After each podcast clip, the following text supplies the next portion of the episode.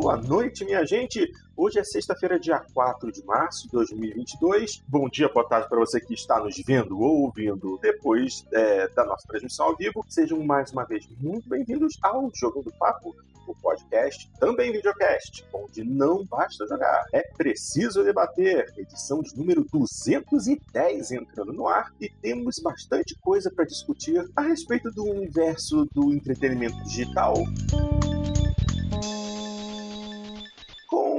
Aquela, aquele, é, aquela coisa especial, sabe, que está rolando graças a um determinado é, presidente alucinado que está causando problemas ao redor do mundo, basicamente, é, tirando a liberdade de um povo e é, criando atrito com toda a comunidade internacional. Obviamente, eu estou me referindo à situação entre Rússia e Ucrânia, que está tomando algumas dimensões bastante uh, avançadas, bastante grandes, e, obviamente, o mundo do, dos games, de alguma forma, cruza ali, essa linha entre os fatos e, uh, por assim dizer, as ações que estão sendo realizadas pelas desenvolvedoras de jogos, pelas produtoras, pelos fabricantes de consoles, o que seja. Temos bastante notícias a esse respeito, vamos discuti-las todas aqui.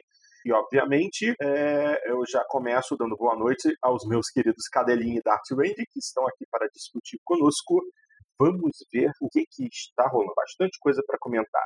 Vamos, vamos começar por aqui. Notícia que foi publicada no. Peraí, desculpa, eu estou com a janela errada. Uh, aqui, notícia publicada pelo Tecnoblog. Vamos começar. Estúdios de jogos criticam invasão da Rússia à Ucrânia e prometem doações. Produtoras ucranianas pedem apoio à comunidade mundial de jogadores e desenvolvedores de games.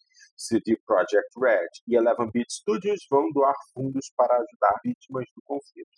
Essa é a primeira notícia, ela já tem algum tempo, na verdade, ela foi publicada originalmente ainda no mês de fevereiro, mas é por aqui que a gente começa. A invasão militar da Rússia à Ucrânia está prejudicando a vida de milhares de civis inocentes, incluindo desenvolvedores de videogames. Estúdios ucranianos de jogos como a GSC Game World, responsável pela franquia Stalker, e a 4A Games, criadora da série Metro, pedem apoio à comunidade de jogadores e a outras produtoras para amenizar os efeitos negativos do conflito geopolítico da região.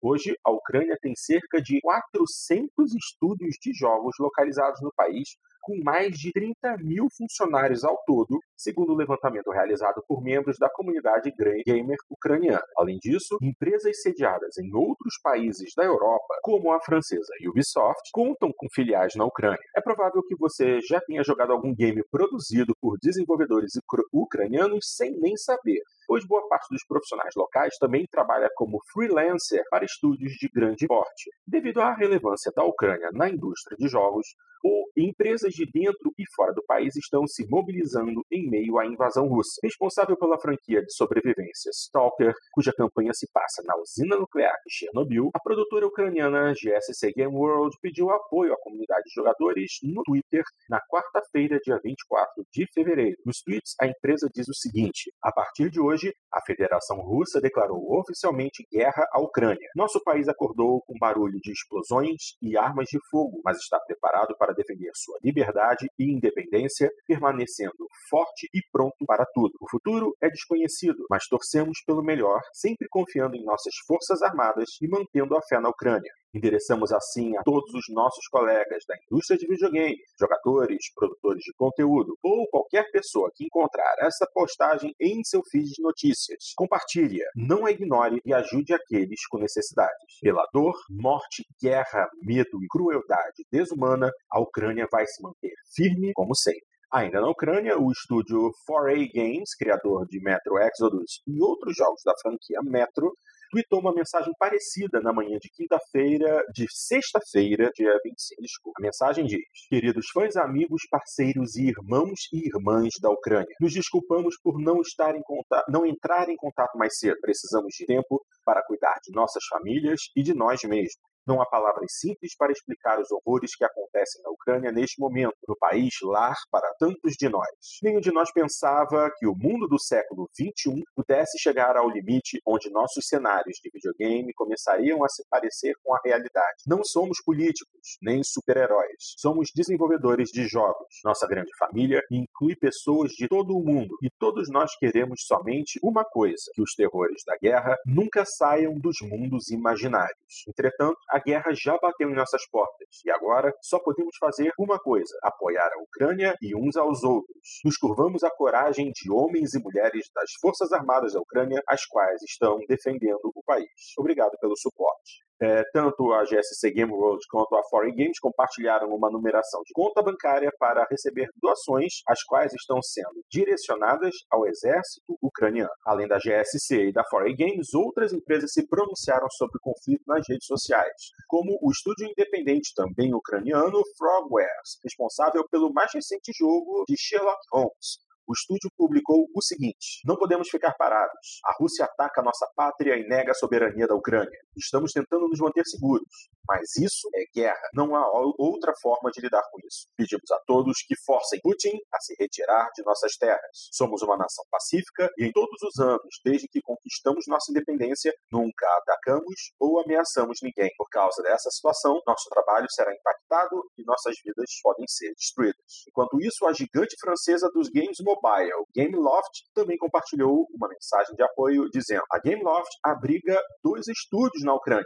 em Kharkiv e, e Lviv, e queremos expressar nosso apoio a eles e a todos os outros afetados pelos eventos atuais que se desenrolam no país. Temos acompanhado a situação muito de perto nas últimas semanas e estamos conversando com nossos estúdios ucranianos. Estamos todos profundamente tristes com os eventos atuais e nossos pensamentos estão com nossas queridas equipes e membros da comunidade na Ucrânia. Dois estúdios poloneses decidiram ir além de palavras e doar dinheiro a órgãos governamentais da Ucrânia. A CD Projekt Red, criadora de The Witcher e Cyberpunk, e também a Eleven Beat Studios, desenvolvedora de This War of Mine, se prontificaram em ajudar o país financeiramente. Pelo Twitter, a CD Projekt Red informou o seguinte: A recente invasão na Ucrânia, nossa amiga e vizinha, nos deixou chocados e indignados. Em solidariedade com todas as vítimas deste ato de agressão, o grupo CD Projekt decidiu apoiar os esforços de ajuda humanitária, doando um milhão de slots ao site pah.org. Não podemos ficar indiferentes perante tamanha injustiça e pedimos a todos que se juntem e ajudem da forma que puderem. Juntos podemos fazer uma grande diferença. Por fim, a Eleven Beat Studios pediu à comunidade que ajudasse de alguma forma, mas que deixasse a obrigação de apoio financeiro na mão de empresas.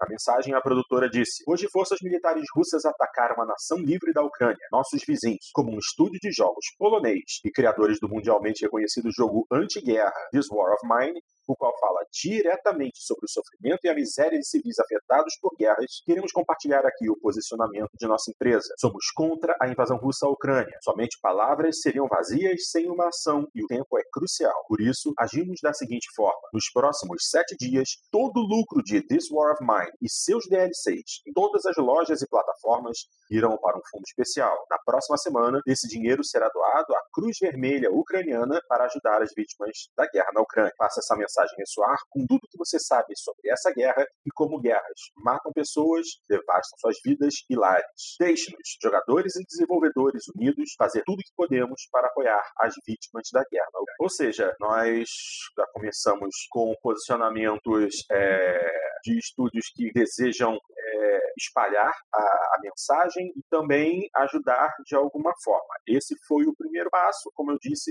essa é uma publicação da semana passada, do dia 25, ou seja, dia 25 foi sexta-feira passada. E aqui a gente tem é, apenas o posicionamento de alguns estúdios, correto? Então, Assim, o que que, se há, o que que há de se comentar aqui? Esse foi um primeiro, um primeiro passo, basicamente. Até aquele momento, sanções internacionais ainda não estavam efetivamente ativas e daqui a pouco a gente vai comentar a respeito já de empresas e questão de sanções. Mas é muito triste porque realmente nós vemos aí dois grandes estúdios, né, de criadores de duas grandes franquias de nível internacional tendo a, a sua vida e o seu desenvolvimento afetados por essa situação. É... Porto, só para destacar aqui, o, o, o Senato Souza, um dos nossos seguidores aqui, ele falou que gostou tanto da iniciativa para ajudar a Cruz Vermelha que ele comprou o This War of Mine, muito embora ele nem sequer tenha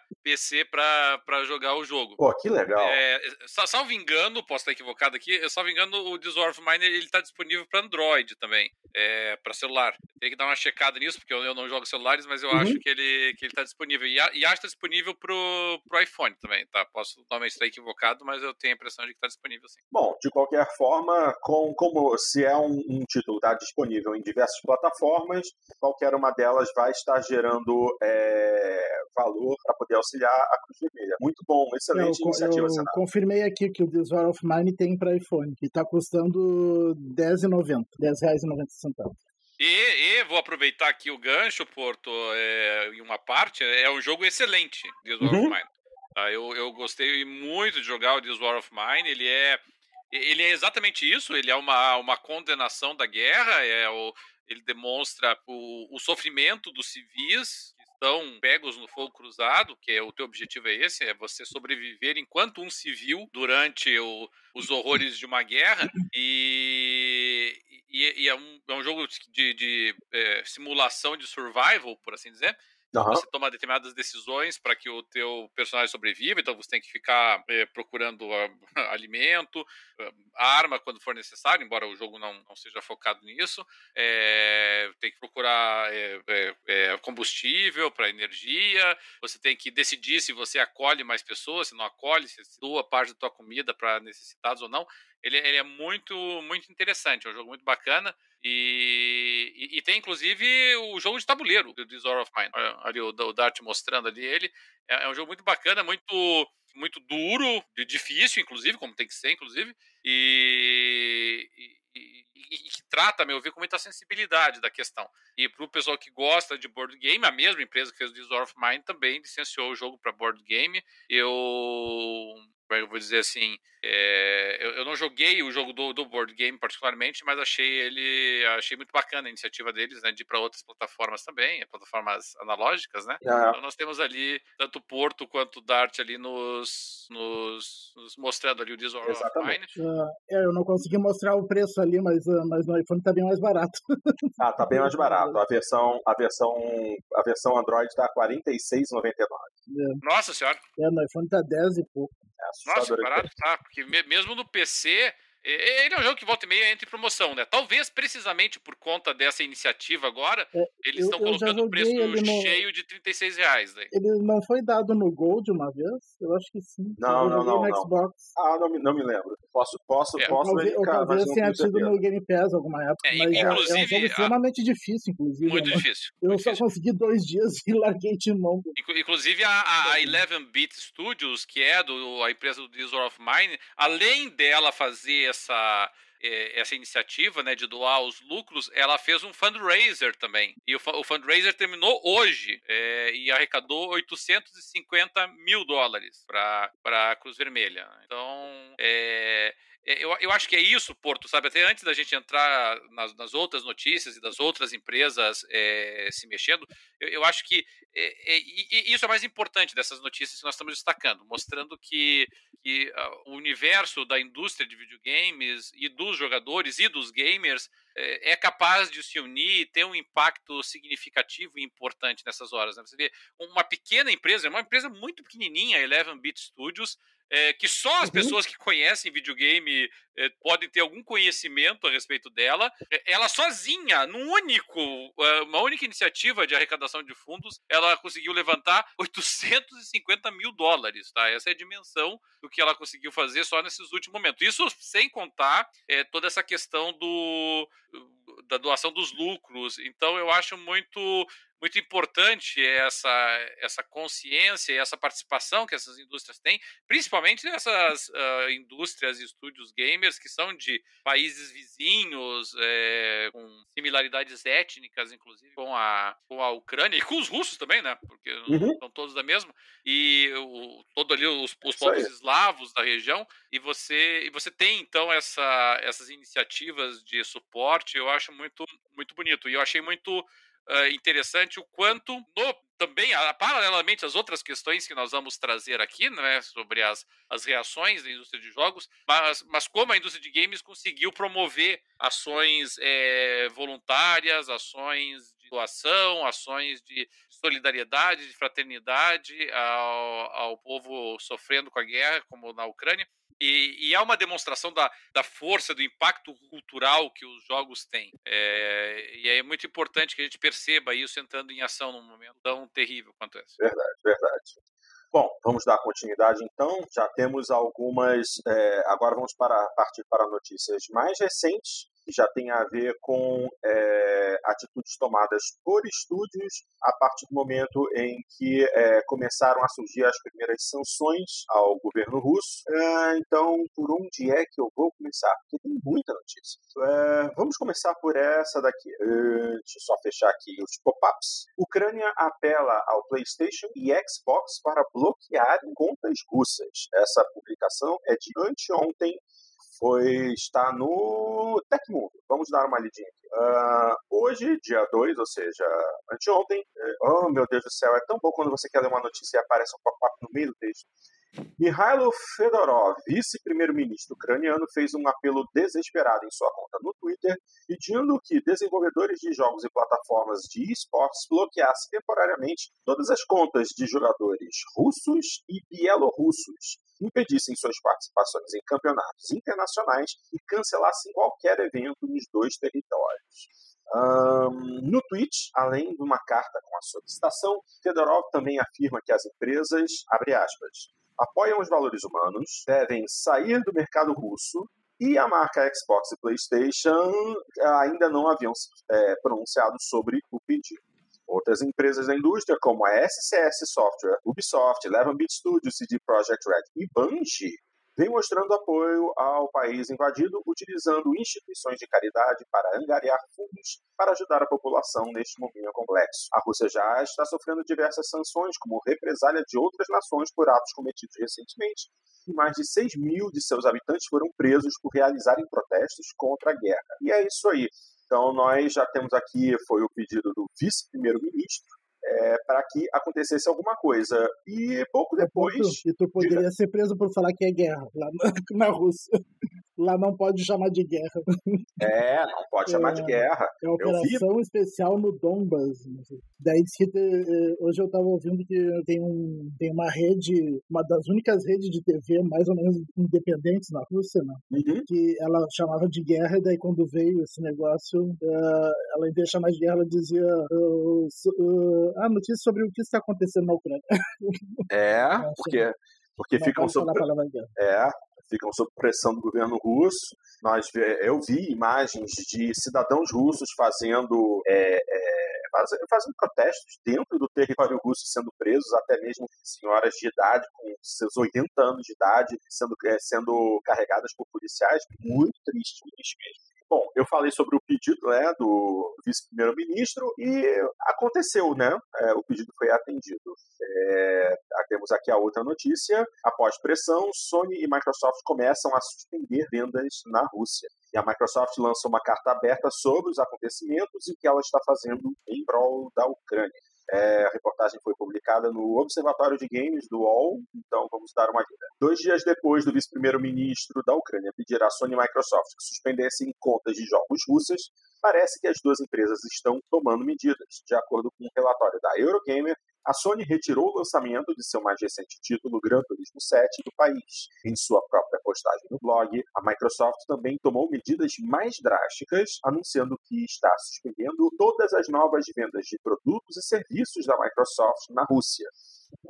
Então eu tenho aqui a carta aberta da Microsoft, vou ler rapidinho para a gente poder discutir. Abre aspas. Como o resto do mundo, estamos horrorizados, revoltados e entristecidos pelas imagens e notícias vindas da guerra da Ucrânia e condenamos essa invasão injustificada, não provocada e ilegal da Rússia. Quero usar este blog para fornecer uma atualização sobre as ações da Microsoft com base no blog que compartilhamos no início desta semana. Estamos anunciando hoje, dia 4, que suspenderemos todas as novas vendas de produtos e serviços Microsoft na Rússia. Além disso, estamos coordenando estreitamente e trabalhando em sintonia com os governos dos Estados Unidos, da União Europeia e do Reino Unido e interrompendo muitos aspectos de nossos negócios na Rússia em conformidade com as decisões de sanções governamentais. Acreditamos que somos mais eficazes em ajudar a Ucrânia quando tomamos medidas concretas em coordenação com as decisões tomadas por esses governos e tomaremos medidas adicionais à medida que essa situação continuar a evoluir. Nossa área de trabalho mais impactante, quase certamente, é a proteção da segurança cibernética da Ucrânia.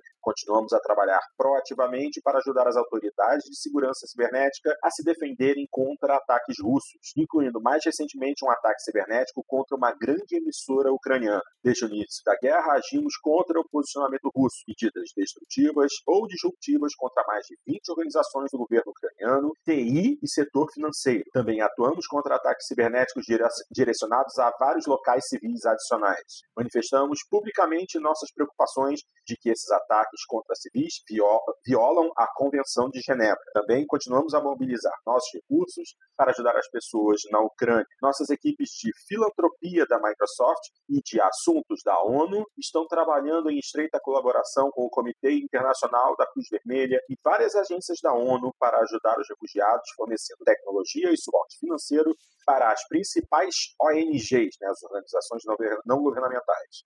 E, quando necessário, estaremos defendendo esses grupos de ataques cibernéticos em andamento. Como empresa, estamos comprometidos com a segurança de nossos funcionários na Ucrânia e estamos em contato constante com eles para oferecer suporte de várias formas, incluindo aqueles que precisam fugir para salvar suas vidas ou segurança. Como tantos outros, estamos com a Ucrânia pedindo a restauração da paz, o respeito pela soberania da Ucrânia e a proteção de seu povo. Fecha aspas. A Microsoft lançou esse comunicado até um pouco mais tarde que muitas empresas, mas, como já era se esperar, ela foi bem clara e definitiva. A suspensão de seus produtos significa que nenhum russo poderá comprar títulos do Xbox juntamente com as assinaturas do Game Pass ou Xbox Live. Quanto à Sony, por enquanto, ela apenas cancelou o lançamento de Gran Turismo 7, assim como a chegada do filme Morbius. De qualquer forma, são movimentos que seguem outras empresas, como a CD Projekt Red. E é isso aí. A Microsoft é, aparentemente mostrou do que ela é capaz, né, por ser uma gigante de tecnologia com braços é, nas mais diversas áreas do software, não apenas dos jogos, mas também de tudo que a Microsoft faz, né, em questão de atividade e tal, que é, agora os russos perderam acesso. Enquanto isso, a Sony apenas cancelou a venda do Gran Turismo 7 e o lançamento de um. É sério? Meu Deus do céu. A Microsoft é gigante, né? Eles podem mover mundos e fundos para ajudar. A Sony, ok, assim, ela poderia pelo menos fazer uma doação de dinheiro, né? Ao invés de apenas cancelar um, cancelar o lançamento do jogo. O que vocês acham disso?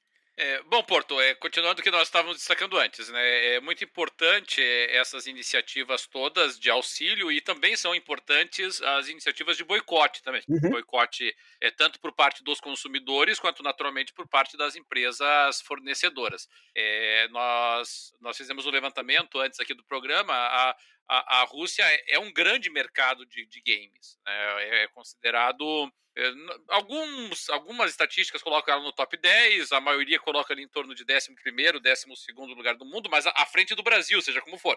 Sim. Então, um, um, mercado de games mais importante do que nós aqui no Brasil, para a gente ter uma dimensão. Então, e, e, um mercado bilionário, né? Vamos deixar isso claro também. Estamos falando assim, de um mercadinho ali de, de, de alguns milhares de dólares, nós estamos falando de bilhões de dólares que essa indústria movimenta. Então, é, é, ela entra, todas essas iniciativas de boicote, todas essas iniciativas de, de, de, de, corte, de eliminação de suprimento, de fornecimento de itens, bens, serviços, é, eles entram no pacote de sanções econômicas que estão sendo impostas ao regime russo. E, e, corretamente, a meu ver, tem que ser feito isso mesmo. É, eu, eu, vejo por, por, por vezes algumas pessoas comentando assim que ah, agora, é, aquele, aquele tom irônico, né? Agora a guerra acaba, agora o Putin sai da, da Ucrânia. É, meus amigos, a, a, uma situação de solidariedade como essa, você faz o que você tem até alcance. Tá? Então, ah, o cara lá vai deixar de vender vodka russa. E é a forma que ele tem de ajudar, é a forma que ele ajuda. Tá claro que as que ele tem lá, ele já, ele já comprou, né? Já gastou dinheiro. Mas vá lá, entendeu? É, é simbólico o fato de você não estar tá oferecendo o produto do país contra o qual você está é, protestando. Então, é, você tem o aspecto simbólico do ato, você tem o, o, aspecto econômico, porque afeta economicamente. Uma gotinha sozinha ela não, mas quando isso se torna um oceano de ações e de condutas, você ah, obviamente atinge uma finalidade bem maior e o efeito é, é, é bem mais amplo. Mas principalmente tem um efeito é, cultural importante, né? Porque você começa a ver que, que as condenações, porque sempre fica aquela história do tipo, ah, é uma questão de perspectiva, é uma questão de narrativa, é, não, não, tem mocinho e bandido, e aqui me desculpe, mas, mas tem. tem bandido, sim. É, e, e tá muito claro que é o bandido. O bandido é o que tá lançando bomba em cima dos civis. O, o, o bandido é quem tá, é quem tá destruindo a, a infraestrutura, que tá fazendo que as pessoas tenham que sair do país. Um milhão de pessoas já saíram é, do país, é, é, o pessoal que está tá bombardeando escola, é o pessoal que está tá, tá destruindo, é, eliminando acesso à energia e aquecimento em pleno inverno da, da Ucrânia para a população civil. Então, para mim, é muito claro quem que é o bandido nessa história. E, e é importante deixar claro que essa não é uma visão única, não é uma visão de um país ou de uma nação em particular, é uma coisa assim generalizada. A, a, a, invasão russa foi condenada, não foi pelos Estados Unidos ou pela OTAN, foi 140, mais de 140 países na ONU disseram: uhum. vocês estão errados, vocês não podem invadir. Então você tem as empresas de vários países, de várias nações diferentes, é, condenando e tomando medidas contrárias, e, e, consumidores fazendo isso, e a população dos países fazendo isso. Então, é, isso fica muito claro, assim, a reação das pessoas. E, e quando você tem essa reação disseminada entre os consumidores, ela influencia, obviamente, as ações das empresas. É, é quando existem muitas guerras no mundo, infelizmente. Tá? E, e, muitas dessas guerras, nenhuma das empresas toma nenhuma é, iniciativa importante de boicote, coisa parecida, porque não tem aquela pressão da base de consumidores para isso. É, no caso da guerra da Ucrânia, como obviamente está reunindo dois países muito grandes, nós temos que lembrar que a, que a Ucrânia é um país de dezenas de milhões de habitantes, não é um, não é um paísinho qualquer, é, é, é o segundo maior país da Europa, não é um paísinho qualquer que nós estamos falando. Então é óbvio que as repercussões lá são é, muito. Ele é, ele é o maior país que fica exclusivamente na Europa, né? Pois é. Então nós estamos falando uhum. assim, não é não é pouca coisa que nós estamos dizendo, sabe? Então, eh, envolvendo uma potência nuclear, é, duas, rigorosamente falando, se a gente pensar na, na OTAN, então é, é, claro que é diferente o, o aspecto. E, e, aí você ter essa mobilização da população civil pressionando para que haja esse tipo de reação, eu, eu acho realmente que é muito importante. E aí você vê, já não é mais só o carinha ali que não vai vender um joguinho de game lá, é a Microsoft inteira saindo. É, não é mais é, o, o, você não, não vender Grand Theft Auto, é as empresas automobilísticas inteiras saindo da, e paralisando a produção na Rússia. É, é, é, é mais significativo, é mais amplo do que isso. Então, quando você tem essa difusão cultural da da condenação, ela traz efeitos, sabe? Então, é tudo e todas essas condenações trazem efeitos. Desde você colocar a bandeirinha lá no, no, no teu perfil do Facebook, desde você escrever um tweet contra, você vai criando um momento de reação, de, de condenação, e isso é muito importante. Então eu acho, Porto, que eh, cada um faz o que está ao seu alcance, né? Então você vê, o pequeno estúdiozinho polonês lá levantou sozinho 850 mil dólares para a Cruz Vermelha ucraniana, que vai fazer é, literalmente diferença de vida ou morte para aquelas pessoas. É, e, e, essas pequenas ações de cada uma da, da, das pessoas vai difundindo essa reação generalizada global contra. E, e, eu não tenho dúvida nenhuma de que, independentemente do ponto de vista militar, obviamente o exército russo é muito mais poderoso do que o exército ucraniano. A Ucrânia é um país bastante com muitas carências, na verdade. É, é óbvio que está do lado da Rússia, a Rússia entrando por diversas frentes. É claro que a, militarmente a Rússia tem toda até a faca e o queijo na mão, mas e mesmo assim enfrentando uma resistência espetacular da, do, do povo ucraniano. Mas, mas eu não tenho dúvida de que tudo isso a Rússia vai sair perdendo. Não importa se ela vai conseguir lá pegar um territóriozinho, não importa que tipo de, de imposição ela vai acabar conseguindo conquistar na negociação de paz com a Ucrânia. É, essa devastação econômica, essa devastação é, cultural, política, diplomática, é, moral que, a, que o governo russo, né, não, não, são os russos, né, que o governo russo em particular está impondo a si próprio, eu acho que e isso por si só já faz com que a Rússia seja a grande perdedora nessa, nessa guerra, independentemente do, do resultado militar. Isso aí. Bom, é, primeiramente, para a gente poder continuar, temos aqui ainda algumas notícias. Eu vou começar é, com as notícias, é, eu posso dizer assim, de suspensão de vendas e depois a gente parte para as empresas que estão é, agindo a favor é, do, do, suporte né, aos, aos refugiados e ao povo ucraniano. Vamos começar por CD Projekt Red que a gente já comentou, né, que a CD Projekt Red está é, tá fazendo a suspensão de vendas, mas vamos, vamos é, nos aprofundar aqui. A CD Projekt Red, desenvolvedora de Cyberpunk 2077 e The Witcher, anunciou que suspenderá as vendas de games na Rússia e Bielorrússia após a invasão das forças armadas dos países na Ucrânia. Através de uma publicação no Twitter, a CD Projekt disse que estava trabalhando com parceiros para suspender as vendas digitais e interromper as entregas de estoques físicos de produtos da CD Projekt Red Group, bem como todos os jogos distribuídos pela plataforma GOG, né, a Good Games, para territórios de Rússia e Bielorrússia. Para justificar a medida, a CD Projekt disse que acreditamos em entidades comerciais, quando unidas, têm o poder de inspirar mudanças globais. A companhia também reconheceu que muitos indivíduos russos, indivíduos russos e bielorrussos, não têm conexão com a guerra. Mas com esta ação esperamos galvanizar a comunidade global para falar sobre o que acontece no coração da Europa. No site de investidores, a CD Projekt disse que estima que as vendas conjuntas aproximadas dos produtos da CD Projekt Red e em receita obtida por meio do segmento GOG.com na Rússia e Bielorrússia nos últimos 12 meses representam 5,4% e 3,7% do total de vendas, respectivamente. Ou seja, é, produtos da CD Projekt Red representam 5,4% do faturamento, enquanto é, produtos vendidos pelo site, né, pela GOG, representam 3,7% de vendas a nível mundial.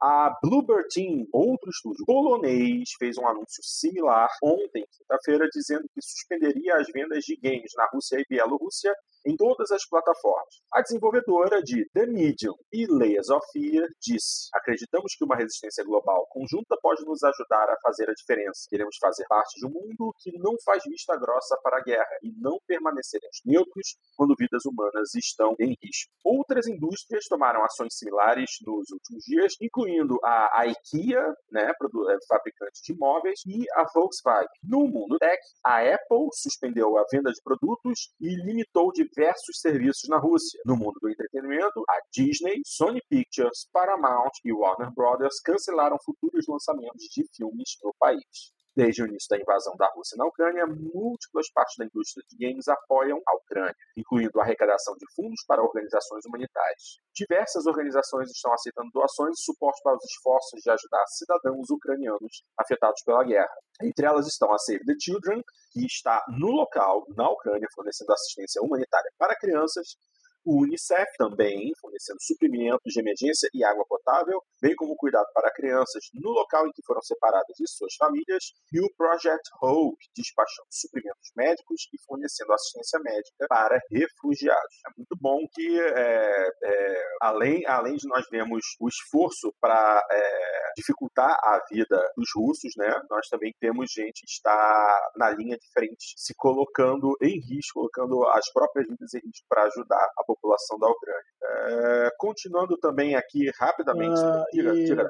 que o, o, apesar do Steam ainda não ter se manifestado, pelo que eu saiba, uh, os russos estão tendo dificuldade em fazer compras lá no Steam que por causa das sanções em relação aos bancos da Rússia. Uhum. Então, não está funcionando os meios de pagamento do cartão de crédito. Exatamente. É, vários bancos internacionais é, estão é, trabalhando né, com a questão das sanções, então isso está dificultando a vida deles.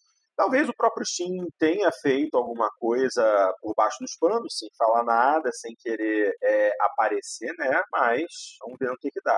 A Electronic Arts também está nessa situação. EA suspende vendas de games na Rússia e Bielorrússia. A EA informou a seus funcionários da decisão de suspender as vendas nos territórios da Rússia e Bielorrússia de acordo com o site gamesindustry.biz. A, a publicadora enviou um e-mail aos funcionários informando a decisão dizendo que irá suspender as vendas de jogos, conteúdo e moedas digitais. A decisão vale para vitrines regionais, lojas de jogos e também para a Origin. De acordo com o site, a EA teria passado a mensagem de que não está bloqueando acesso a serviços locais nesse momento, o que significa que jogadores que já compraram um título na região ainda serão capazes de acessar seus jogos. A decisão chega após o governo ucraniano fazer um apelo para que companhias de games bloqueiem jogadores russos.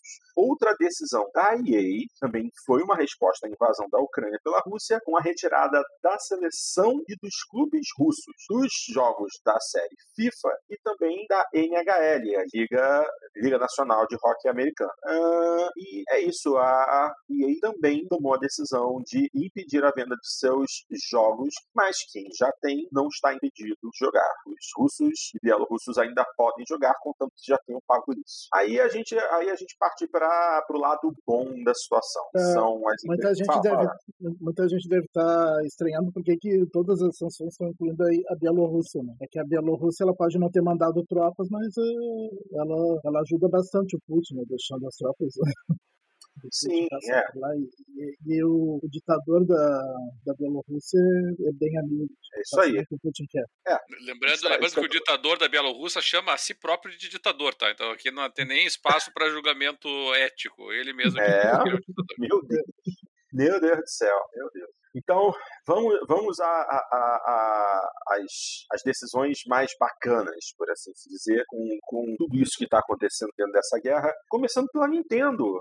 Aliás, é nem exatamente a Nintendo, mas um dos estúdios, né, uma das empresas da Nintendo, que é a Pokémon Company. É, Pokémon Company anuncia a doação de 200 mil dólares para vítimas ucranianas.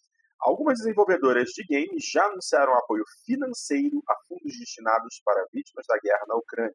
Agora, a Pokémon Company International é a mais nova auxiliadora na causa. Em um anúncio no Twitter, a empresa disse que está doando 200 mil dólares através da Global Give, entidade sem fins lucrativos que conecta os doadores às empresas. É, então, o tweet diz: Nossos corações vão para as crianças e famílias ucranianas. Isso foi o tweet da Pokémon Company. E abaixo, vou ler rapidinho a íntegra que foi publicada junto ao tweet. É curtinha, mas é, é, é, é bacana, né? Porque eles são preocupados mais com as crianças mesmo da Ucrânia. A crescente crise na Ucrânia e leste europeu, no qual continua a causar deslocamento de famílias e a ameaça à segurança das crianças, é comovente. A Pokémon Company International está fazendo uma doação imediata de 200 mil dólares para nossos parceiros da Global Giving para providenciar alívio humanitário. A entidade sem fins lucrativos irá eficientemente direcionar os fundos para organizações lideradas por comunidades, apoiando as famílias e crianças afetadas por esta crise. E é isso aí. Uh, inclusive, a, a, temos aqui a indústria de games tem se mobilizado, já falamos sobre a CD Projekt Red, é, o estúdio Eleven Beat com as doações do This War of Mine. Eu vou falar já já a respeito da, da fase de Doom, é, a venda para ajudar na Ucrânia. E aqui também está falando de uma outra notícia que eu não sabia, que foi uma doação de 200 mil euros da Ubisoft para a Cruz Vermelha Ucraniana. Eu acho até que eu comentei, mas é, não, não, era exatamente, não foi exatamente uma notícia específica. Eu estou até abrindo aqui o tweet e realmente foi uma doação de 200 mil euros para a Cruz Vermelha e também para Save the Children. A Ubisoft botou também dinheiro legal aí. E a segunda notícia que foi justamente essa questão do Doom, né? Doom 2 ganha fase inédita para arrecadar doações para a Ucrânia. O designer de Doom, John Romero, publicou no Twitter que lançou um novo nível de Doom 2. O conteúdo inédito para o jogo de 94 tem o objetivo de enviar ajuda humanitária para a Ucrânia, país alvo de uma ofensiva militar e cibernética da Rússia. O novo nível será comercializado por 5 euros, cerca de 27 reais na cotação atual. Todos os lucros serão doados à Cruz Vermelha e ao Fundo Geral de Resposta a Emergências da ONU. O nível chamado One Humanity é o primeiro conteúdo de Doom 2 lançado por Romero desde que o jogo foi lançado originalmente em 94. Para jogar a fase inédita, o jogador deve possuir uma cópia original de Doom 2 e comprar a novidade no site oficial do design. Doom 2 coloca o jogador contra hordas de demônios nas profundezas do inferno, título publicado pela Bethesda e está disponível no Play 4, Xbox One, Nintendo Switch e PC. Essa é, assim, uma das, das coisas, uma das iniciativas também mais interessantes, tendo em vista que um jogo de 1994 está ganhando uma fase agora, em 2022 e toda a venda, é, toda a venda desse, desse DLC, né, que é uma fase DLC, é convertida em dinheiro para ajudar na Ucrânia. Essa é muitíssimo interessante. É uma, assim, eu não tenho Doom 2, eu cheguei a comprar o Doom 1 no Xbox, mas tá, de repente está tão baratinho que eu me meto a, fazer essa compra só para poder ajudar também.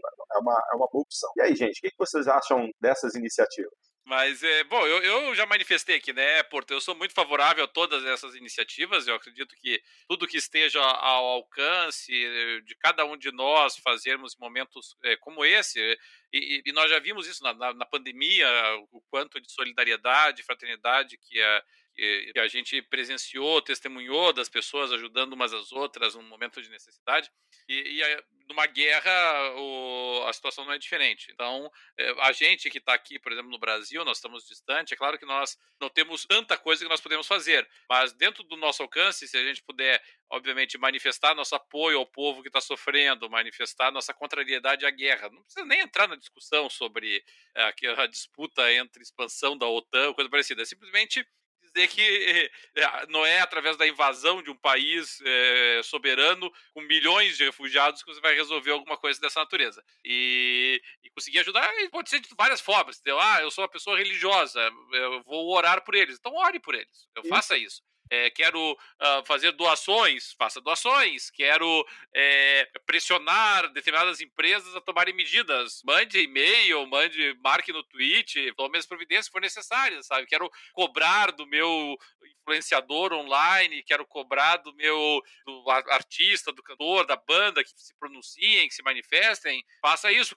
cobrar seus políticos para que façam isso, faça isso. Então, então, tudo que a gente puder fazer nessas horas aí que, que possa pressionar e ajudar de alguma forma, por menor que possa parecer, por mais que pareça um grãozinho de areia no deserto, é, se não fosse pelo conjunto do grão de areia, não haveria deserto, né? Então a gente fazer, tem que fazer, fazer caipirinha de cachaça em vez de vodka.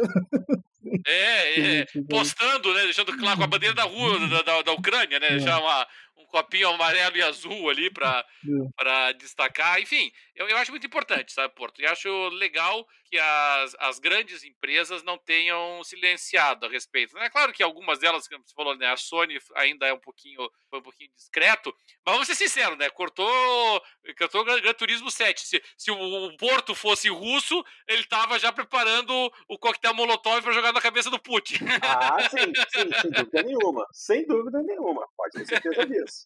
Yeah. É, essa, mas, mas as, as, iniciativas estão sendo boas, nós temos oportunidade de, de ajudar de alguma forma, comprar, comprar o DLC do jogo, é, é uma ajuda, comprar o jogo na, na Play Store, na App Store, no Steam, onde for, você está ajudando, é uma, é uma forma muito boa de estar auxiliando. Agora, é engraçado que é, você, você comentou uma coisa, é, você é, contactar, você entrar em contato com um cantor que você curte para que ele se ou coisas desse tipo, eu acho que já seria um momento até de, de alguns é, artistas se juntarem, de repente fazer um show online para angariar doações, para poder fazer é, doação para essas instituições que estão ajudando na Ucrânia. Isso é algo que já podia de repente estar rolando, porque a, essa, toda essa situação lá tomou um vulto tão grande, mas tão grande que nos últimos dias eu não vi uma notícia sequer a respeito de Covid-19. Parece até que, COVID, que, a, que a pandemia acabou de uma hora para outra. Hoje a gente só está comentando a respeito da crise na Ucrânia. Mas é isso. É, eu acho que não há muito mais o que se discutir. Alguém gostaria de se colocar mais a respeito dessa situação toda? É sobre a Covid-19, na verdade, uh, alguns países já declararam, já rebaixaram ela para endemia, né, desde pandemia. Então, uh, quando quando todo mundo tava pensando que o mundo tava começando a voltar ao normal, vem isso. Né? É, é o que parecia, né? Aqui no, aqui no Brasil, por exemplo, eu que moro no estado do Rio de Janeiro, aqui já está se comentando sobre o fim do uso de máscaras e a redução de uma série de restrições. Vamos ver se isso vai acontecer, porque o governo do estado deu abertura para que cada município tome a sua decisão. Como eu moro no interior, eu tenho que esperar para ver o que, que o meu prefeito aqui vai decidir. Aliás, os prefeitos, que eu moro numa cidade, mas trabalho na cidade vizinha, então tem que aguardar, aguardar para ver. Mas a Covid-19 está quase se tornando águas passadas, pelo menos. Já temos essa impressão. Então, vamos ver o que vai dar. É, porque ela. Porque realmente ela. Nos, nos primeiros dois meses desse ano, uh, teve, acho que, dez vezes mais casos do que, do que os dois primeiros meses do ano passado, só que teve muito menos hospitalizações e muito menos mortes. Exatamente. É um sinal, é o sinal, né? vacinação, né? É, não apenas a vacinação, mas também o sinal de que todas essas variantes do vírus vieram perdendo força. Elas Sim. podem ser até mais infecciosas, mas o efeito negativo delas no nosso organismo é menor. Então as pessoas estão criando realmente, finalmente, né, a imunização necessária para que a doença não seja mais uma, uma sentença de morte. E é isso, é isso daí. Mais alguma coisa, gente? Ou eu posso começar a falar besteiras aqui? Posso começar a falar besteiras? Porque. É. Tá. É Vamos tentar trazer um tom mais leve agora, né? Depois é, um de, de, de, tanta desgraça e sofrimento, assim. É, exatamente, exatamente. Vamos tentar agora falar de alguma coisa mais leve e a coisa mais leve é me ferrei, queimei a língua, tomei na cabeça. É, gente, aconteceu hoje, dia 4 de março, realmente houve o lançamento de Gran Turismo. E eu não estou com o jogo, que beleza. Na verdade, eu, uh, eu estou numa situação interessante porque o console está aqui, eu consegui um PlayStation 5, mas o jogo ainda não chegou, então vou ficar devendo um review. Eu vou fazer um review, um mini review. Ih, é... perdemos, todos, perdemos todos os nossos espectadores nesse instante. Não, Acabou de cair a zero. Não, não, não, não, não, não, não, não, não é bem assim, não é bem assim. É, eu, eu pretendo fazer um mini review, porque só estou esperando o jogo chegar, ele está comprado, a Amazon está para enviar. Eu peguei a edição de 20 aniversário em sexta, trilha sonora, steelbook e tal, comprei a edição física, é, mas estou esperando a Amazon enviar. O console está aqui, mas o, o jogo não chegou. Uh, e é, com isso, com relação a é isso. Que, uh, ah. uh, acho que não, tar, não, não, não estaria na hora das, uh, da, da, da, Sony e Microsoft darem um jeito de integrarem as versões físicas e digitais do jogo. Por exemplo, tu compra a edição física, mas tu também pode jogar digital enquanto não chega para física. É, é mas, mas a Sony agiu de forma diferente. Quem comprou a edição física de PlayStation 5 ganha um voucher com código para você baixar a versão de PlayStation 4. Mas aí mora a pegadinha. A versão de PlayStation 4 nesse voucher não tem como você fazer upgrade para a versão de PlayStation 5. É efetivamente uma versão de assim, PlayStation é pra... 4 sem direito ao upgrade. É, para evitar revenda. Ah, para evitar que revenda. Eu posso vender o código para alguém com PlayStation 4. Essa é a questão. Nem todo mundo tem o PlayStation 5, né? É, mas uh, quem quer, quem quer né, o PlayStation 5 seria uma forma de comprar mais barato. É, seria uma forma de comprar mais barato. Eu poderia vender a minha cópia por 50 reais. Quem não vai querer um Gran Turismo é. 7 por 50 reais? Mas aí tem que, ter, tem que ter em mente que é o título de PlayStation 4 sem direito a upgrade. Mas ao mesmo tempo, qual é o objetivo de tu ter um voucher para as versões de PlayStation 4 sendo que tu tem o PlayStation 5? É, não, no meu caso, não, vou usar esse voucher. É, assim, você compra essa edição, que vem com a versão de PlayStation em disco e o voucher PlayStation 4. Você ainda não comprou o seu PlayStation 5. Você bota o voucher no teu PlayStation 4 e vai jogando. Ah, sim, ah, é para esse caso. Entendeu? Para quem ainda está com o PlayStation 4, mas pretende daqui a Pretende adquirir em breve o PlayStation 5. Quando chegar o PlayStation 5, o que, que você vai fazer? Você vai fazer aquele procedimento de copiar o teu save é que, game, É que né? a gente esquece, né, que, que, que, que, que a Sony ainda está em 2013, né? No Smart Delivery. Cara, isso é, já, já, cansamos de falar sobre isso, com a, é, essa atitude da Sony arcaica, né? Mas aí você, você vai jogando no PlayStation 4, quando chegar o PlayStation 5, você faz aquele procedimento de copiar o, o save né? Transferir o teu save, instala a versão de PlayStation 5 em disco, baixa o, o, o DLC Day One, né? Que sempre tem, e aí ele vai fazer a importação do teu save game do PlayStation 4 pro 5 e você dá continuidade. Esse é o esquema. Mas eu não ia nem. Aqui o, o André Luiz diz que isso pode, poderia gerar um certo um tipo de pirataria. Isso que eu, que eu sugeri, né? De, comprando a versão física, tu automaticamente, automaticamente teria a versão digital também. Mas elas é que são empresas de tecnologia, né? Elas que, que, que façam algum, alguma solução para esse problema que poderia surgir. Né? Exatamente, exatamente. Tem formas de. de... Uhum, é isso aí. Bom, e é, que eu posso dizer a respeito? Quem acompanhou um dos nossos episódios do fim do ano passado deve lembrar que eu fiz uma promessa. Quem lembra da promessa? Alguém, alguém aí no chat tem, lembra da promessa que eu fiz? Que foi o seguinte: eu disse que se realmente Gran Turismo 7 fosse lançado em 4 de março, é, eu faria um sorteio para os nossos ouvintes. E aconteceu, não tem jeito. É, eu vou fazer a aquisição de uma miniatura, depois eu vou pegar os programas que nós publicamos, desde que eu fiz o anúncio, anotar o nome de todos os participantes, vou fazer o sorteio para poder entregar a miniatura. Ainda vou escolher qual é a miniatura, vai ser uma miniatura tinha, é, vou fazer o envio, vou, vou pegar todos os nomes, utilizar um software ou um site de internet que faça o sorteio, inserir o nome de todos os participantes. Vou gravar o sorteio para garantir a lisura do, do evento e em seguida eu vou entregar a miniatura para o vencedor. Vou enviar a miniatura para o vencedor, tá bom? Porque eu não fujo da minha palavra. Vou fazer isso. bom? Alexandre, ganhar um carinho, um carinho ou um carrinho. As duas coisas, né? o Alexandre, o Alexandre tá, tá, trocando a miniatura por um carinho do Porto. hum, ah, é, tá, tá. Aí eu vou, eu vou, ao invés de comprar a miniatura, eu vou comprar as passagens de ônibus para ir lá visitar o Alexandre e dar um carinho nele. E o Vanderlino disse que estava esperando o teu review de duas horas no mínimo. É, é, é. Não, olha que a gente só. ia perder o ouvinte com essa história. Não, eu não posso fazer um negócio desse. Nosso programa não pode mais ter um review de duas horas. Isso é coisa do Papo da Coruja. né? Isso é coisa do Papo da Coruja. Eu vou fazer um mini review, mas eu vou fazer um bem conciso, bem certinho, dizendo o que, que eu achei comparando com jogos anteriores, toda a parte de gráficos, jogabilidade e tal. Eu estou acompanhando youtubers que estão é, jogando já, estou gostando muito do que eu estou vendo. Todo vídeo que eu posso assistir em 4K eu assisto, porque é assim que esse jogo merece ser jogado.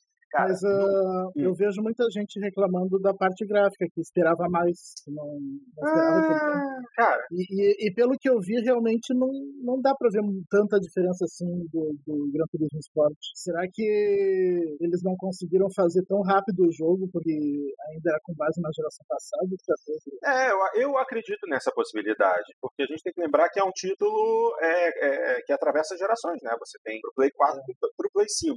É, a versão de PlayStation 5 tem melhorias, claro, eles pegaram a engine do GT Sport e melhoraram é, diversos pontos, mas a versão de PlayStation 4 ela deixa de ter uma série de vantagens. Né? Não apenas a questão do, do carregamento, né, que a gente está lidando com um console que utiliza drive mecânico ao invés de SSD, mas a parte gráfica também é bastante inferior. Não é inferior a Gran Turismo Sport, o que já é um ponto bom, porque Gran Turismo Sport rodando até mesmo no PlayStation, no PlayStation 4 base, o console de lançamento, é um jogo que roda muito bem, tem um visual bacana, a jogabilidade é 60 quadros por segundo, com, freio, com replays a 30 quadros por segundo. No, no, PlayStation 5 a coisa é completamente diferente. Você tem replays a 60 quadros por segundo, ou então replays a 30 quadros por segundo com ray tracing, para deixar o jogo bonito, mas assim, é, diferenças gráficas por conta da, do poder superior do PlayStation 5. A jogabilidade é exatamente a mesma coisa, entendeu? Eu tô na expectativa pesada, porque alguns youtubers que experimentaram o jogo falaram que há sim diferenças na jogabilidade em relação a Gran Turismo Sport. E isso já me deixa uh, meio apreensivo. É, é a gente tem que lembrar, né, Porto, que querendo ou não, a, a, a, a crítica para o novo Gran Turismo eh, tem sido muito positiva. É, é, é, o melhor Gran Turismo em termos de recepção crítica nos últimos 12 anos. Né? Quer dizer, você teria que buscar lá do Gran Turismo 4 para um Gran Turismo que teve uma recepção é tão boa assim, né? O, o Gran Turismo 5 eh, foi um jogo bem recebido, mas nada espetacular. E, e tanto o Gran Turismo 6 quanto o Sport para os padrões de Gran Turismo, deixar isso muito claro, né? É, tiveram recepções muito mornas, assim, né? Muito, assim, é, do que se espera de uma franquia dessa, desse naipe. O, o Gran Turismo 7, ele, ele pelo menos retoma um pouco o, o lugar que o Gran Turismo merece, que é de ser um dos principais lançamentos do ano. Isso é muito importante. É, eu, li, eu li várias reviews já a respeito do Gran Turismo 7. É, é, me parece que o que está pesando muito na avaliação, e principalmente na avaliação dos jogadores, é exatamente o calcanhar de Aquiles que eu achei que o Gran Turismo 7 teria, que, que são as microtransações do jogo. É, tá, tá vendo muito, uma reação muito forte contra as microtransações. O pessoal tá, tá reclamando que o, o, o os carros dentro do jogo estão muito caros com, com o dinheiro in-game, né? É, muito caro de adquirir. E, e, isso é uma crítica que eu faço, eu, todo mundo aqui que nos acompanha sabe, que eu faço a, ao Gran Turismo há muito tempo. Que é, ele, não, que é assim. ele não facilita o acesso do jogador aos carros. E, e agora, e, e, pelo que estão dizendo, o Gran Turismo 7 é o mais difícil em termos de valores, né? O mais difícil de todos para você conseguir os carros. E, e para mim, isso é, é, com perdão da expressão, é, é broxante realmente, porque eu, eu não entendo isso. Você você tá colocando um monte de conteúdo no jogo, você tá colocando um monte de carro, você tá colocando um monte de coisa para o jogador experimentar, e aí você dificulta que o jogador é, possa experimentá-los, né? Uh, você vê assim, você pega uh, e, e, e, eu, eu, não tem como eu entender isso como sendo teimosia, porque eles veem o que, que a Turn 10 faz com Forza, eles veem o que está sendo feito com Forza Horizon, e os caras distribuem carro, qualquer motivo você ganha um carro. você fez a curva bem, tá aqui, pronto. Já que você fez essa curva bem, você está ganhando um carro por causa disso. Então, assim, ele distribui carro a rodo, assim, sabe? Por quê? Porque ele quer isso. O pessoal quer curtir, quer ver as coisas, quer brincar. É, eu não entendo então, essa insistência do é Gran Turismo de complicar isso. Não, não é nem a questão de complicar. Vamos lá. A questão do Gran Turismo é: ele é um jogo que é, ele quer simular a situação que você está começando no mundo dos carros. Então você começa com um carrinho simples. Os três carros iniciais do jogo você pode comprar, que são carros usados, inclusive, na loja de carros usados, são. É o tipo do carro que você encontraria facilmente em qualquer rua dos Estados Unidos ou Europa, carros baratos. E fazer com que você progrida. Só que essa progressão no, no jogo realmente é complicada, porque os valores que você recebe nas corridas é baixo, os veículos novos, em, é, em especial os carros que, tão, que geram mais interesse, Ferrari, Lamborghini, Porsche, são carros de valores elevados e há sim uma dificuldade em conseguir esse dinheiro. É assim, a mesma coisa aconteceu com o Gran Turismo Sport. Em Gran Turismo Sport, quando você compra o jogo, você tem um limite de 20 milhões de créditos que você pode acumular, vencer corridas e tal, ganhando prêmios. Você consegue acumular até 20 milhões. Acontece que tem quatro ou cinco carros do jogo que valem, 5, que valem 20 milhões. Então, você é obrigado a juntar todo o dinheiro, é, chegar ao teto de ganho que o jogo te permite, de milhões, para comprar um carro. Você comprou esse carro, você fica sem dinheiro nenhum. Aí, é, mais... Tem fazer tudo de novo pro outro.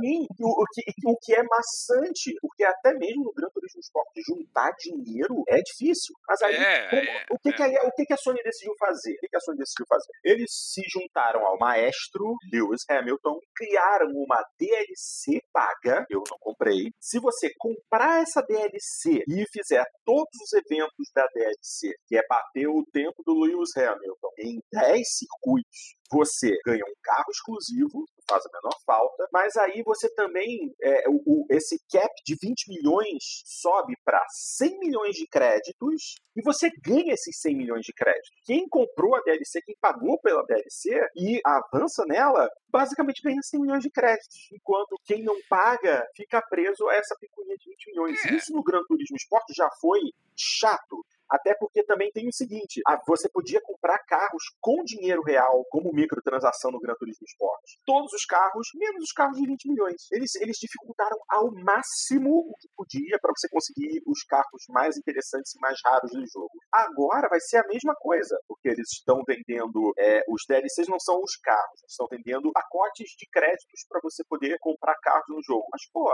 o pacote de créditos mais caro, se eu não me engano, é alguma coisa, se de, de 10 dólares, 15 dólares. Quer dizer, e aí você gasta esse pacote, às vezes, com um único carro. Você vai pagar 10 dólares num carro do Gran Turismo? Pelo amor de Deus, que decisão horrorosa. Eu, é, eu é, principalmente, é, não entro nessa. É, o, que me, é que me incomoda isso no, no, no Gran Turismo, Porto, sabe? Você. Uhum. essa, essa, essa, essa resistência da. Fugiu o nome da. Da Polifone da Polífone. Essa, essa resistência da Polífone em ouvir é, críticas reiteradas da comunidade a respeito da mesma coisa, sabe? É, é a, a, dificuldade de acessar os carros. Ah, vou até mais além, sabe? A, a dificuldade de você correr, de você é, conseguir correr no jogo.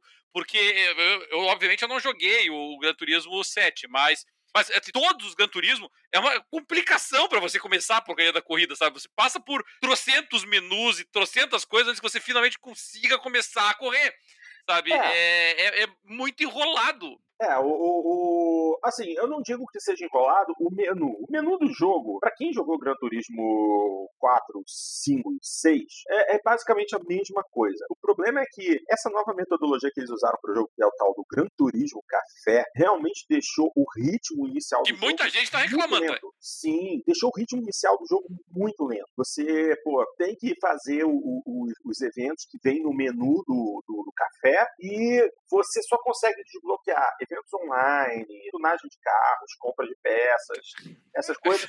Conforme você vai avançando nesse menu, nesse menu do, do Gran Pois é, mas é muito arcaico, é, muito estranho. É, incrível que eles façam isso. É, é, isso que me tira do sério, sabe? Você, você parece que você é, faz um esforço deliberado é, para impedir que o jogador jogue o jogo, é, é, para dificultar que você tenha a, acesso às experiências que o Sim. jogo pode te proporcionar. É, é, é, é, uma coisa que eu, eu não, não, me entra na cabeça, porque para mim o, o, objetivo tem que ser sempre o contrário, você tem que facilitar é, uma coisa é você trabalhar com o conceito importante, obviamente, para todos os videogames, de desafio e recompensa. Tá? Uhum. E, e isso é uma, uma coisa. Tá? Você ter desafio e recompensa é uma coisa. Agora, é, você dificultar o acesso às coisas que o jogo pode te proporcionar. Eu vou, vou até fazer uma comparação aqui que pode parecer meio, meio estúpida, mas assim, nem Dark Souls faz isso.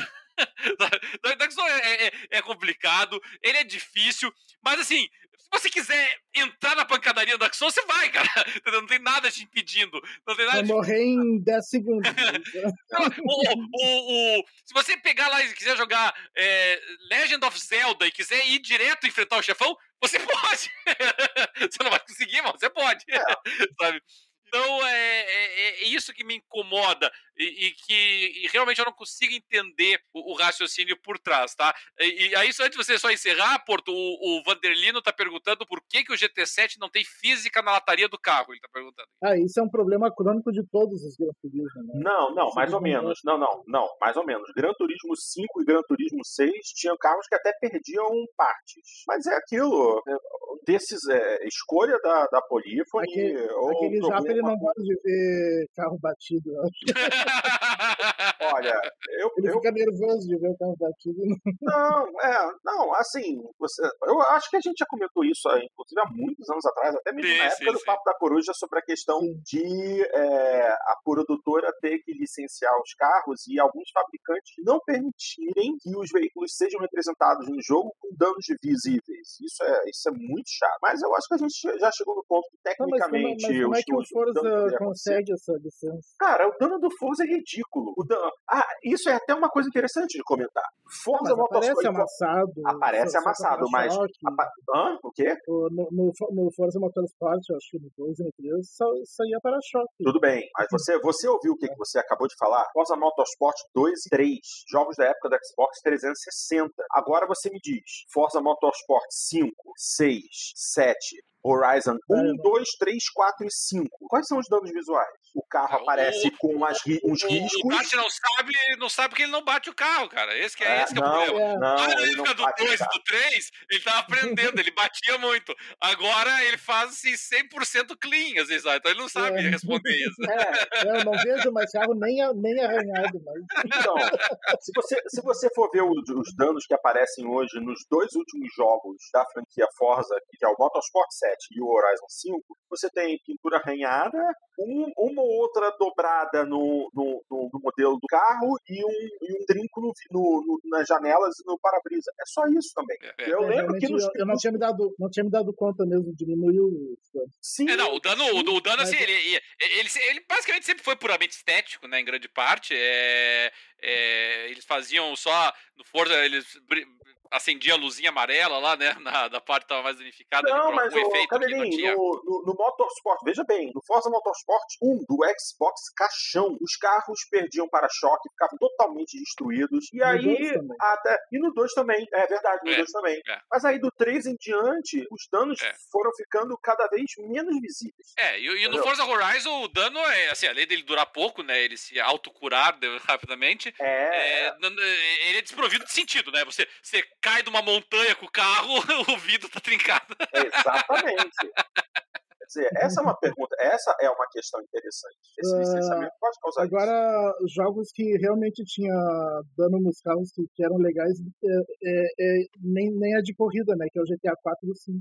Eu posso te falar, um, eu posso te dar um exemplo agora. Eu posso te dar um exemplo agora. Eu instalei aqui no meu Series X para jogar de novo, um jogo que rodava muito mal no, no, no One que é o Project Cars 2. Project Cars 2, você, é, você tem graduações de dano. Você pode, pode programar para dano nenhum dano, dano apenas cosmético, dano leve ou dano pesado. No dano pesado, você vê pedaços do carro voando. Sim, você pode ver pois é, carros é, rodando sem paralama, sem paralama, só na suspensão, o pneu, a roda sem pneu, com a roda girando no asfalto, causando Sim, faísca. E o Project Cars são carros licenciados também. São todos né? carros o GTA, licenciados. O GTA, Mas é aquilo. Não, o GTA é carro... É, é carro é, Hoje em dia, me parece que o, o jogo, assim, que é quase unanimidade, que tem a melhor física de impacto e destruição é aquele BIM NG, né? Isso. É, me parece mas, que é, é meio. Mas a, física, mas a física de pilotagem dele não é tão boa. A física de destruição dele é absolutamente magnífica. Mas a física de pilotagem não é das melhores, entendeu? Questão de, de dirigibilidade, é, é, distribuição de peso, é, é, aderência no, no, nos pisos, isso nele não é muito bem simulado. Mas, para quem quer se divertir, BIM-NG é absolutamente excelente. Gostaria muito que tivesse BIM-NG é, é, nos consoles da nova geração, porque eles têm poder para rodar esse jogo de uma boa, e o BIM-NG recentemente recebeu um modo carreira, é, é, interessante, entendeu? Mas, como o lance de BIM-NG são os mods, e mod em console é algo quase possível, ele perderia muito da graça nos consoles. Ele é um título para PC. Bom, minha gente, é, eu não tenho muito mais a adicionar. Alguém gostaria de falar mais alguma coisa? Tem mais algum assunto? Gostaria de trazer mais algum comentário? Ou desejam encerrar o programa por agora? É, bom, Porto, eu, eu recentemente até mandei lá no nosso grupo lá, só para registrar. Eu, eu, eu, comecei e terminei numa única noite, porque o jogo é bem curtinho o, o, o Impostor Factory. É, o Impostor Factory é, é, um novo lançamento da, da mesma empresa, bem pequenininha, é quase, é, são duas pessoas praticamente assim que, que tocam ela. É a mesma que fez o, o To The Moon, extraordinário To The Moon, um jogo que eu recomendo que todas as pessoas que gostam de jogos, principalmente de jogos assim que tocam nosso lado mais emocional assim joguem. Uh, fizeram Fight in Paradise também, um jogo excelente. E, uh, e infelizmente pro Impostor Factory, e, e, me parte o coração quando eu faço críticas negativas para estúdios independentes, mas não deu, não deu. Infelizmente, é sei dizer ali se, a, se eles não estavam com a mesma inspiração criativa, não sei se, eu, se a, a, fórmula do, do jogo, é, até chamar de jogo tem que ter uma certa dose de generosidade, porque você praticamente só passeia de um lado para o outro e, e a quantidade de passeio que você faz ali nesse em particular é, é até bem limitada, bem linear, assim, ele não te dá nem muita chance de você explorar muito o cenário. E, e eu, eu achei realmente assim, que foi o, o, o, jogo mais fraquinho que eles lançaram até agora, sabe? É, o que é uma pena, realmente. Mas é, eu, já, eu já comprei jogo... ele, já comprei ele, só que não joguei, não comecei a jogar ainda. É, você vai terminar ele assim. Se você jogar esse sábado, assim, depois do almoço, antes da janta, você termina, muito antes da janta, você terminou ele. Sabe? É, assim, quatro horinhas, porque não, não tem. Eh, ele é muito linear, assim, então assim, não tem assim, tipo, ah, teve uma hora lá que eu fiquei 30 minutos ali sem saber o que fazer. Não vai ter. Ele, o jogo te leva pela mão do início ao fim, sabe? Então, jogo, é muito rápido. Um jogo que eu comprei essa semana, mas ainda não comecei a jogar também, foi, quero ver se, se começa o fim de semana, é o Martha's Dead. Olha o corajoso aí, ó. É, vai entrar nessa, né, Dart? Eu sabia Não, não, que você não, não, não sabia que você tinha estômago pra esses jogos aí. Não, o Dart Dart. gosta.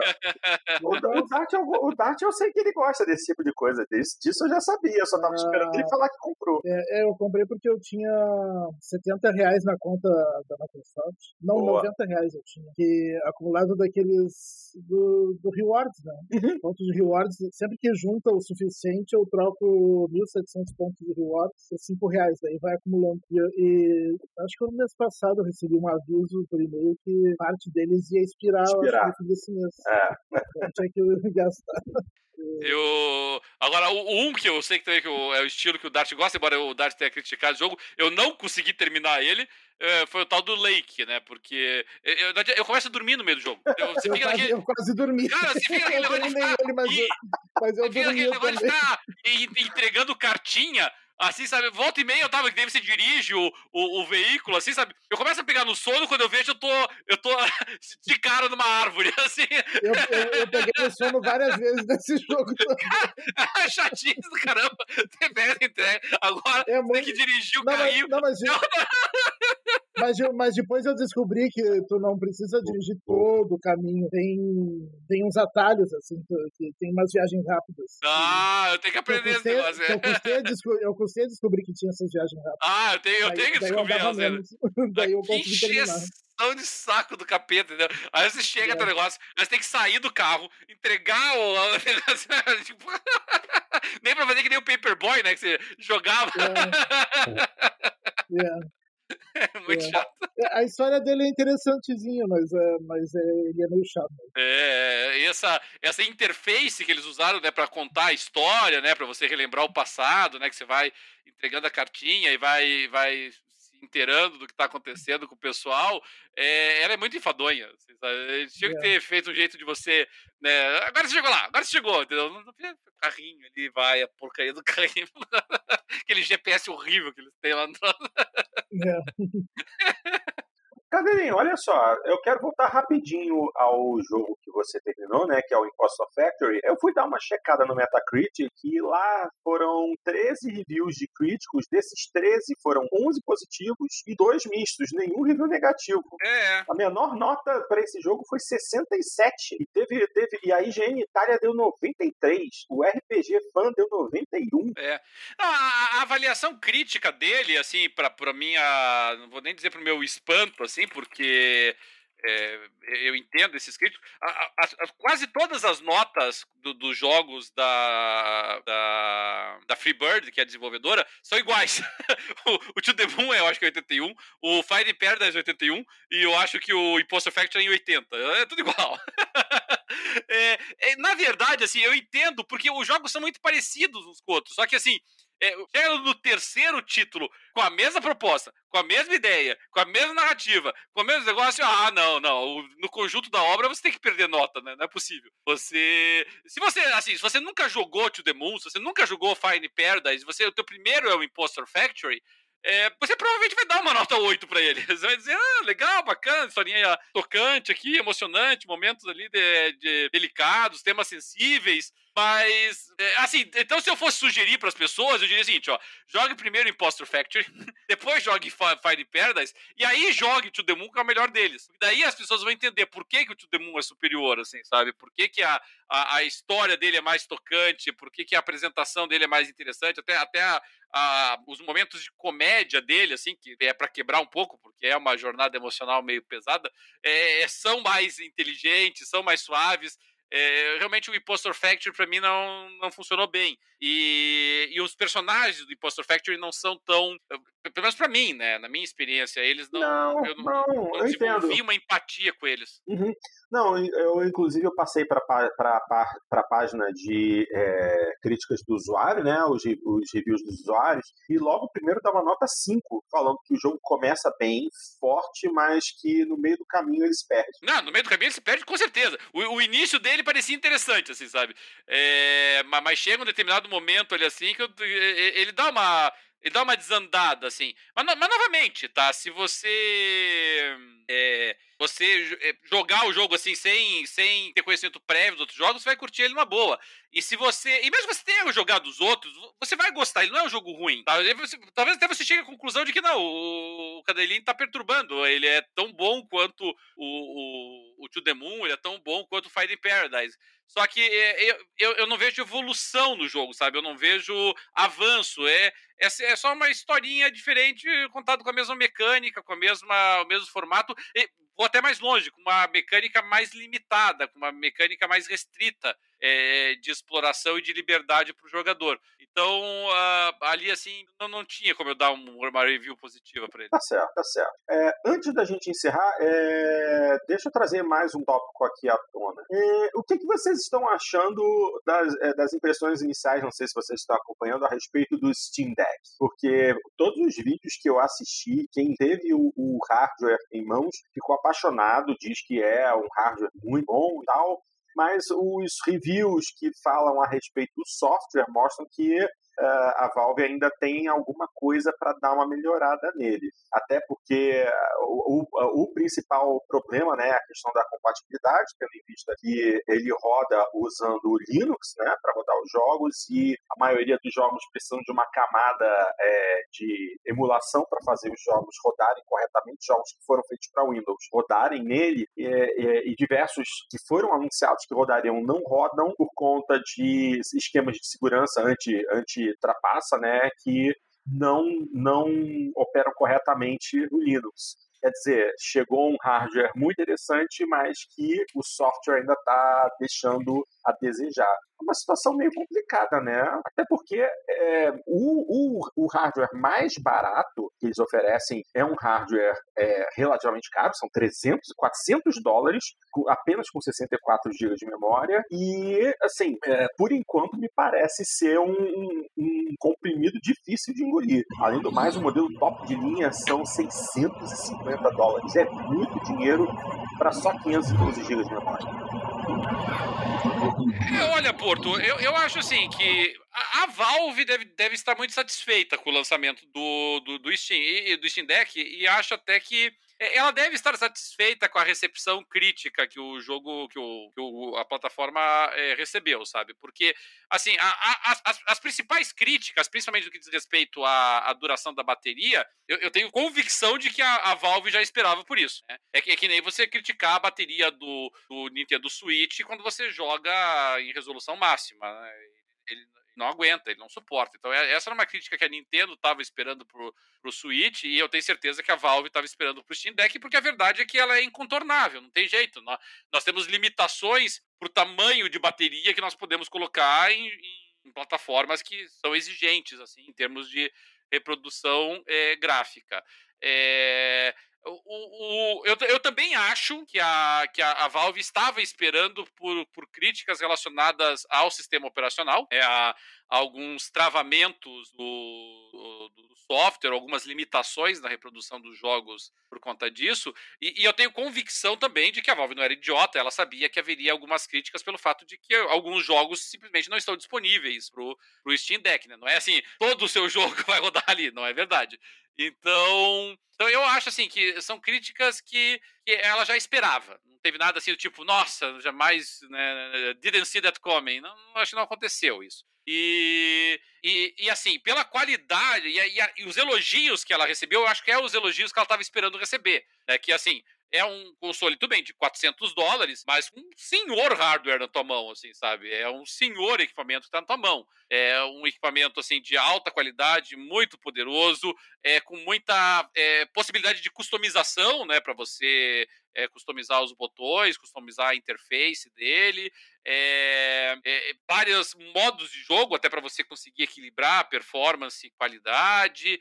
É, então, assim, é, e, e, e, rigorosamente falando, ele é um sistema Linux totalmente operacional, né? É isso que a gente tem que lembrar também. E tudo isso a 400 dólares, né? Então, é, é, é isso que é importante a gente ter em mente. É, e, e, é óbvio, a gente tem que lembrar que a Valve está mirando com isso o mercado de portátil. Então, assim, ela não está mirando o Xbox, ela não está mirando o PlayStation. É, ela está dando um suador da Nintendo. É, então, assim, eu acho, vamos supor assim, que a, que o Steam Deck queira eh, preencher o vazio que o PS Vita deixou, por assim dizer, é, eu acho assim, que todas a, as críticas positivas e negativas dele estão eh, bem dentro do planejamento da, da Valve. Eu acho que a Valve não vai se sentir injustiçada nem um lado nem o outro. E, e, e, arrisco dizer que a, a, os compradores, os consumidores do Steam Deck também não se surpreenderam eh, negativamente pelas, pelo lado negativo do, da plataforma, e, e, e, tenho convicção que, que tiveram as suas expectativas confirmadas na parte é, na, nos aspectos positivos do deck. Então, assim, é muito cedo ainda, obviamente, para a gente avaliar impacto comercial, se, se, ele será um sucesso comercial, é claro. Ele vendeu todas as unidades da pré-venda, mas era uma quantidade limitada. Então é, é difícil da gente ter uma dimensão do, do, tamanho ainda do impacto dele. Mas eu diria assim que como, como alternativa de hardware no mercado, é, eu, eu, tenho convicção de que a Valve deve estar muito contente, muito satisfeita com o desempenho dela, dele, assim, sabe? É, ela deve estar olhando as críticas pensando, bom, é, era mais ou menos por aí mesmo, era isso que a gente achou que a gente ia, a gente ia enfrentar. É, eu, eu, não vi assim o pessoal. Nenhuma das críticas que eu vi do, do Steam Deck eu, eu senti decepção por parte do, da análise, tá? Eu, eu senti assim que a, a pessoa tava assim, ah, tava torcendo que ele não fosse ter esse problema, mas ele tem.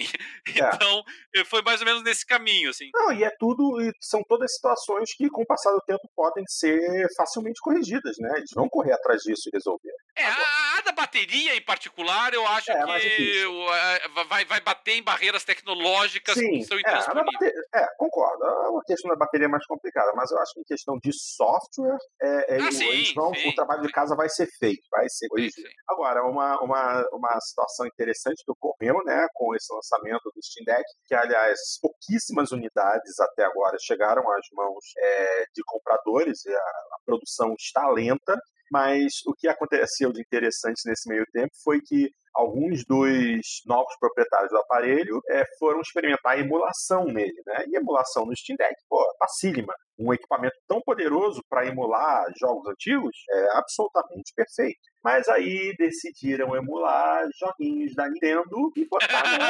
botaram um videozinho no YouTube. O que, que aconteceu? A Nintendo foi lá e crau, tira o vídeo. Cara, a Nintendo é vergonhosa, cara. É muito triste. É, eles a não... Nintendo já não gosta muito que, que bota, coloque os jogos dela no, no YouTube. Agora vai colocar. No, no console dela! Agora vai colocar por emulação ainda por cima, né? daí, daí é demais é. Desaforo pra ela. Assim, a, coitada não tem muito o que fazer, porque pelo que eu andei lendo, é, se você botar o Steam Deck no modo Linux normal, sem entrar direto no, no Steam, você pelo Linux do console, você baixa todo tipo de emulador e ele tem até emulador do Switch, e roda jogo de Switch numa boa no Steam Deck. Quer dizer, a Nintendo, a, Nintendo, eu não sei o que, que pode fazer para tentar coibir isso. Eu acho muito difícil. Todo tipo de console antigo da Nintendo roda super bem emulado no Steam Deck. É, eu, eu, eu acho que o, o Steam Deck ele tem um potencial, aqui ó, é, obviamente o pessoal diz que eu sou sempre pessimista com os novos consoles, é, eu, mas eu já falei isso lá atrás, né, com relação ao Steam Deck, estou só repetindo agora. Eu, eu, acho que o Steam Deck ele tem um potencial para encontrar um nicho importante de mercado. É, nunca vai, vai ser assim, é, concorrer ali com 30, 40, 50% da fatia do mercado, mas assim, se ele conseguir ali encaixar ali uns, uns 4, 5% da, de fatia do mercado, eu, eu acho que a, a, a Valve vai estar muito satisfeita com isso. Sim, verdade. E, e, e, apelando para um nicho de consumidor importante, que é um consumidor hardcore, sem dúvida nenhuma, né? O Steam Deck não é feito para consumidores é, casuais. E, e, e, entrando no mercado sempre muito. É, assim, tem, movimenta muito dinheiro, né? Que é um mercado portátil. Então, por mais que ele seja um senhor console, né, um senhor aparelho, um senhor hardware, é, mas, mas ele é portátil. E, e, o portátil é sempre um mercado assim, que o pessoal namora e, e, que hoje basicamente é monopólio da, da Nintendo. Então, depois que a Sony pulou fora com, com o PS Vita. Então, a, eu, eu diria assim, a, a, Nintendo deve estar preocupada com o Steam Deck, porque existem jogadores hardcore que jogam o Switch eh, porque o Switch é portátil e não porque eles tenham qualquer paixão especial por alguns jogos do Switch. E, e pode ser que esse que é um mercado pequeno, mas um mercado que existe, né? É, pode ser que um mercado que a, que, o, que a Steam vai tirar da Nintendo. Eh, mas vou mais além. É, o Steam Deck ele pode tirar mercado dos notebooks também. Também. Né? Porque tem muita gente que tem notebook pelo fato do notebook ser relativamente portátil. É. Então, e, e, tem notebook para jogar jogos. É, se você tem a alternativa do Steam Deck rodando muito bem, jogando muito bem, com plenas condições de rodar todo o conteúdo do, do Steam, vale a pena, de repente, você gastar lá é, 1.500, 2.000, 2.500 dólares no Alienware, né, no notebook Type? Pode ser que não. Pode ser, entendeu? exatamente.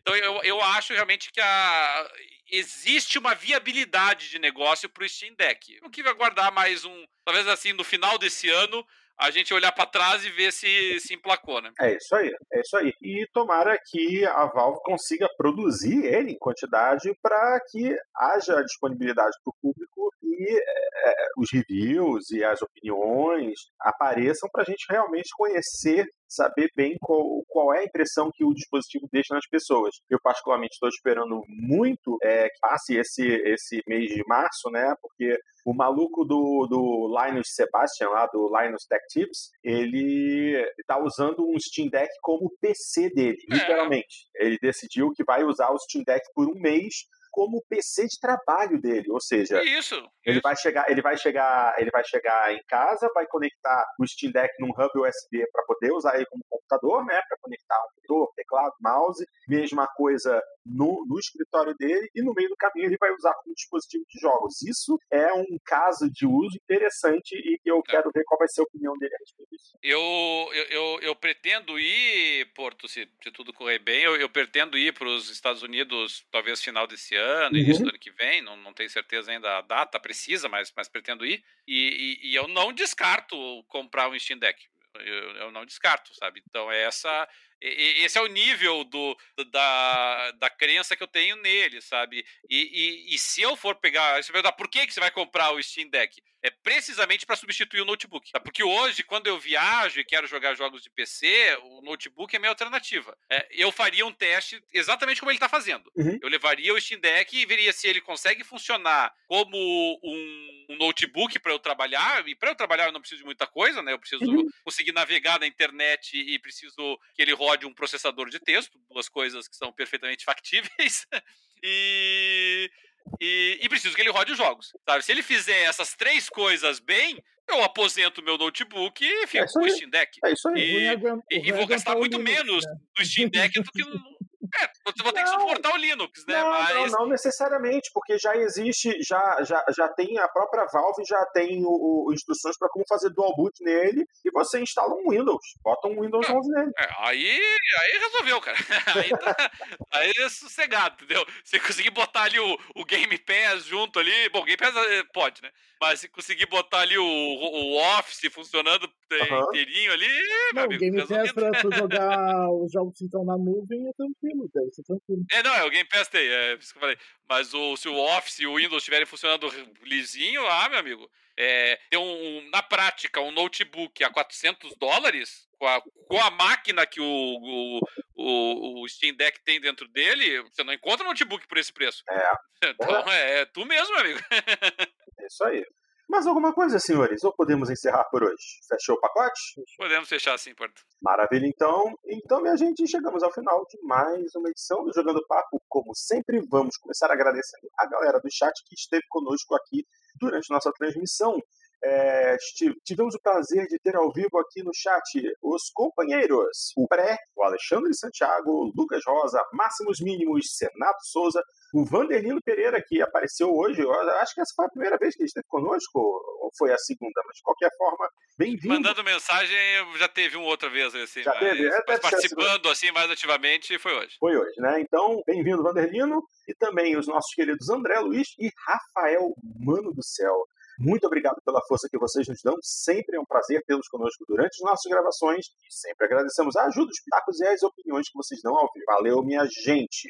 E se você chegou ao nosso programa por uma recomendação do YouTube e curte o nosso trabalho, vem aqui, dá uma curtida nesse vídeo, assina o canal e clica no sininho aqui embaixo do lado direito para poder ser notificado quando uma das nossas transmissões estiver agendada para poder nos acompanhar ao vivo ou assistir a gravação que vai ser disponibilizada logo em seguida.